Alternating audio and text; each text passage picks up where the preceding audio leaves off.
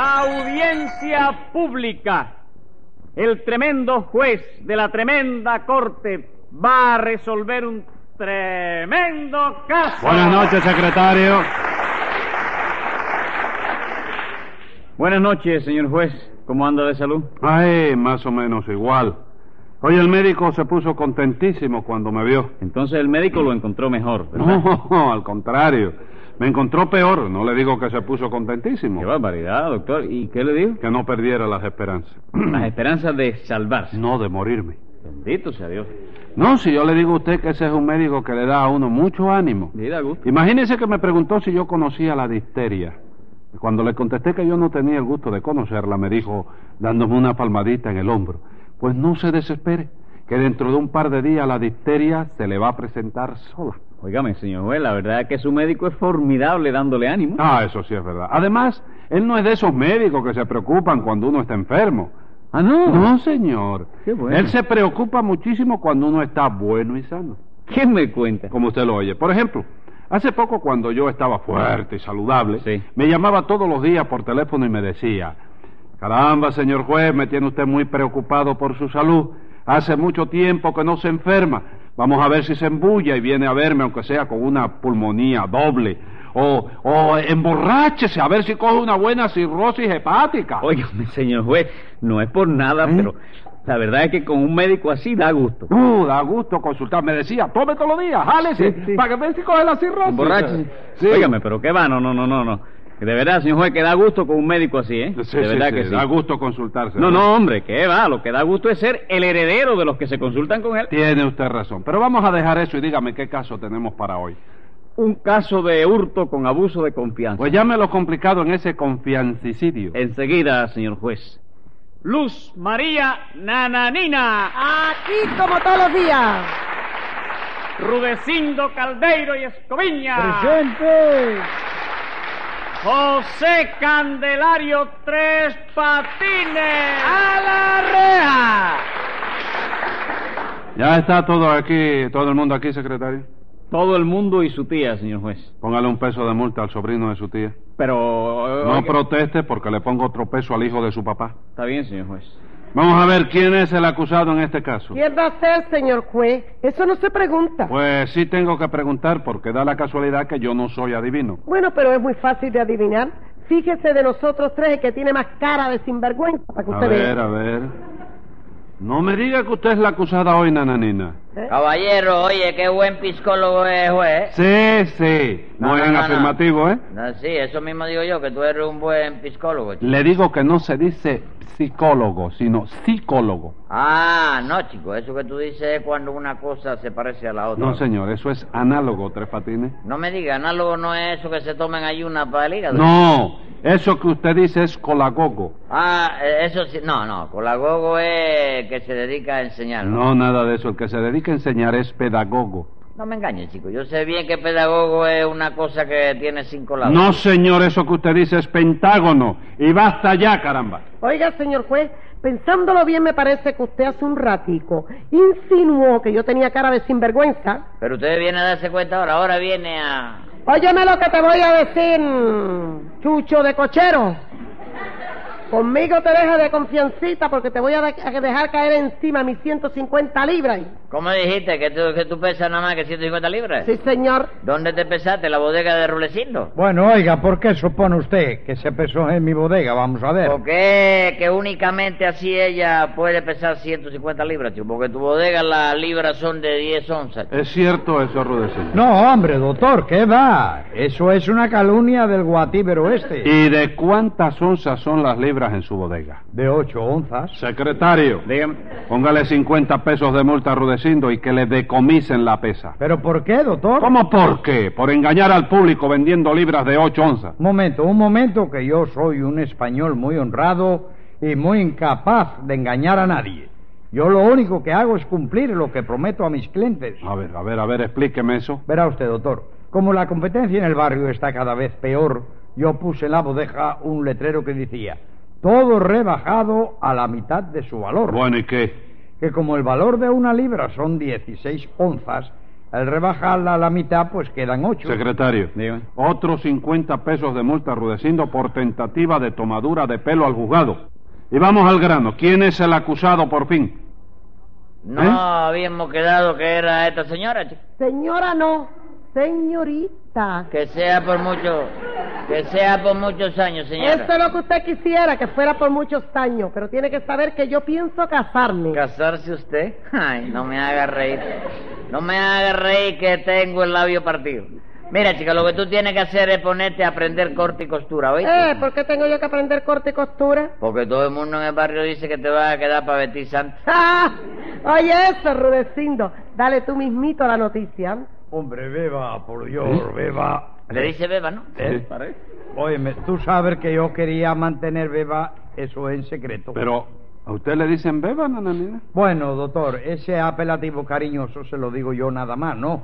Eh, porque a decir la verdad, ¿no? Este monumento y yo estamos comprometidos para casarnos. Caballero, y todavía hay gente que no cree en el rompe Saragüey, en el abre camino y en la manteca de cacao, chico. Oiga, sepa usted que para conquistar a Rudecindo yo no sé ni romper Saragüey, ni abre camino, ni manteca de cacao. ¿Y qué usaste entonces? Manzaguapo y maíz total y bobería esa? Tampoco. Tampoco, me doy por vencido. pues, ¿Pero qué le echaste al español reto? Lo que yo le eché fue una mirada llena de ternura infinita y de pasión y de deseo. ¿Verdad, mi galleguito lindo? Vamos, beba, por Dios, no me digas esas cosas, que tú sabes que me pongo sentimental. Y luego voy para la bodega y me pongo a despachar libras de 14 onzas y me voy a arruinar, ¿no? De manera, Rudecindo, que cuando usted se pone sentimental, despacha libra de 14 onzas. Sí, señor, esa es la verdad. Lo que pasa es que yo soy hijo del cariño, doctor, ¿sabe usted? Y en cuanto Beba me dice algunas cositas dulces, se me sale todo lo que tengo de bueno, de honoroso y de desinteresado, y hasta me da por prestarle dinero a los amigos al 20% de interés semanal. Mire cómo es la cosa. ¿Verdad, señor juez, que mi galleguito lindo es un pedazo de pan? Claro que sí. Por cierto, aquí entre nosotros, en eso se parece a mí. Ah, sí. Sí, cómo no, a mí también en cuanto dicen, oigo cosas dulces, se me enternece el alma. Y soy de lo más generoso y de lo más noble. Despatine, ¿quiere hacer el favor de decir algunas cosas dulces? ¿Yo a ti? Sí, no, dígala, sí, para oírla yo. ¿Sí? Sí, sí, sí, usted. Bueno, espérate, espérate, eh, espérate, que no se me ocurre. Ah, ya sé. No, pero es que me da pena, chico. No, no le dé pena, hombre, vamos, diga cualquier cosita dulce. Boniatillo. Ya me puse sentimental y tierno. Ya ves. Secretario, Dígame. póngale 10 pesos de multa rudeciendo con el 20% de interés. Dulce coco, Secretario, Dígame. 10 pesos más arrudeciendo con el mismo interés. rapadura, almendra grapiñada, azúcar prieta. Secretario, Dígame. 20 pesos más para Rudecindo, pero esta vez póngaselo con el 30% de interés. Bendito Dios. Óigame, Tres Patines, como vuelva usted a, a pregonar un dulcecito más, le va a caer encima el centro gallego con directiva y todo. Bien. Volviendo al caso, ¿quién es el acusado? Vamos, caballero, pero sin vergüenza ninguna. Digan cuál de ustedes es el acusado, hombre. Pero mire que usted es descarado, ¿eh? El acusado es usted mismo. Yo. Sí, señor, usted mismo, yo lo acuso. Y yo soy testigo, señor juez. No, no, usted se calla. Usted aquí no puede ser testigo porque usted no puede haber visto nada. Porque resulta ser que cuando yo cogía la... la... Qué calor hace aquí, ¿verdad? Sí, mucho calor. Pero prosiga, prosiga. Cuando usted cogió qué cosa? Yo dije que había cogido algo. Sí, señor. Ah, bueno, pues tú verás, cuando yo cogí la, la ruta 4 para venir para acá, resulta ser que entonces Sí. una señora que venía con un muchacho sentado en la pierna se levantó y me dio el asiento. Ujú. Entonces, ¿cuál, qué calor hace aquí, ¿verdad, chico? Mire, señor juez, yo le voy a explicar lo que pasó. Resulta que este sinvergüenza. Cascos de guayaba, dulce de leche, membrillo. ¿Qué está diciendo usted, Tres Patines? Cosita dulce para que te pongas sentimental y nejeroso. Jeje, No jeje. sé, ¿De qué te ríes? eh, No, no me estoy riendo. Es que no se dice negeroso, sino generoso. Sí. Además, le voy a decir una cosa, Tres Patines. Cuando yo me pongo así se- sentimental y cariñoso, eh, la persona que, que se merece algo con ese que me pongo cariñoso. Y a usted no le conviene ahora que yo me ponga eh, generoso en estos momentos. ¿Por qué tú usas esa fraseología tan descriptiva en este caso? No, bueno, porque me estoy oliendo Sí. que usted hizo otra de la suya. Y me parece que siento rondando por aquí una cadena perpetua, no sé. Oye, cadena Ruperta yo no me la merezco. No, Ruperta no. perpetua. Cadena perpetua, chico, eh, eso es una es mayor de 31 días la cadena. Sí, señor. Sí. Mayor de 31 días. Ah. Eh, yo le echo a usted cadena perpetua y, y- y me lo quito de la vista por- por- para siempre. Sí, por un rato largo. No, rato largo no, para siempre. Cadena perpetua es que usted ingresa en la cárcel y ya, no sale más. Y no Así que sale. cállese la boca. No, yo estoy callado, No, chico. no, usted no está callado porque está contestando. Vamos a ver, Rudecindo, ¿qué fue lo que pasó? Verá usted, doctor, como usted no ignora porque no es un ignorante ni, ni otra cosa por el estilo, yo soy propietario de una bodega muy bien surtida en el pueblo de San Manuel de Río Negro. ¿Cómo San Manuel de Río Negro? Ese pueblo no se llama San Manuel de Río Blanco. Antes sí, señor, sí, señor. Pero le cambiaron el nombre porque hace cosa de un mes cayó un aguacero de chapapote, ¿no? Y el pueblo se ha puesto tan negro que usted le da al chucho de la luz. Y para poder ver el bombillo encendido tiene que prender una vela, doctor. Venga acá. Hace mucho tiempo que tiene la bodega en ese pueblo. Bueno, hace cuestión de un año, ¿no? Anteriormente la tenía en Jaruco, pero me puse a fiarle a todo el mundo y por poco me arruiné. Ah, sí. Sí, la verdad es que en Jaruco me abrieron un juraco. Vaya, hombre, vaya. ¿Y qué pasó? Bueno, que al trasladarme para San Manuel tuve la desgracia de conocer a tres patines. Así lo puede decir, es una verdadera desgracia conocer a un tipo semejante. Señorita, omita los comentarios. Prosiga, Rudecindo. Al principio, cuando Tres Patines vino a pedirme trabajo, yo le cogí lástima, doctor, porque se estaba muriendo de hambre. Esa es una calumnia, Eso señor. es juez. una verdad. Eso no es verdad. Y ustedes están llorando tanta lástima, caballero, que no hay, óyeme, nada más que lágrimas por todos lados y una seriedad del diablo. Mientras en el mundo haya una ganzúa y una pata de cabra, el hijo de mamita nunca pasará hambre, para que te enteres. chico. De manera que usted confiesa que es experto en el manejo de la ganzúa y la pata de cabra, Tres Patines. Yo dije eso. chico. Creo que sí lo no, dijo. chico, no. Sí, señor. Yo soy incapaz, chico. Lo que yo te decía es que cuando la señora que llevaba el niño en la pierna me dio el asiento, porque ella, óyeme, se mostró como un caballero, ¿no? Entonces, cuando la... ¿Qué calor hace, chico? Sí, ¿verdad? hace bastante calor.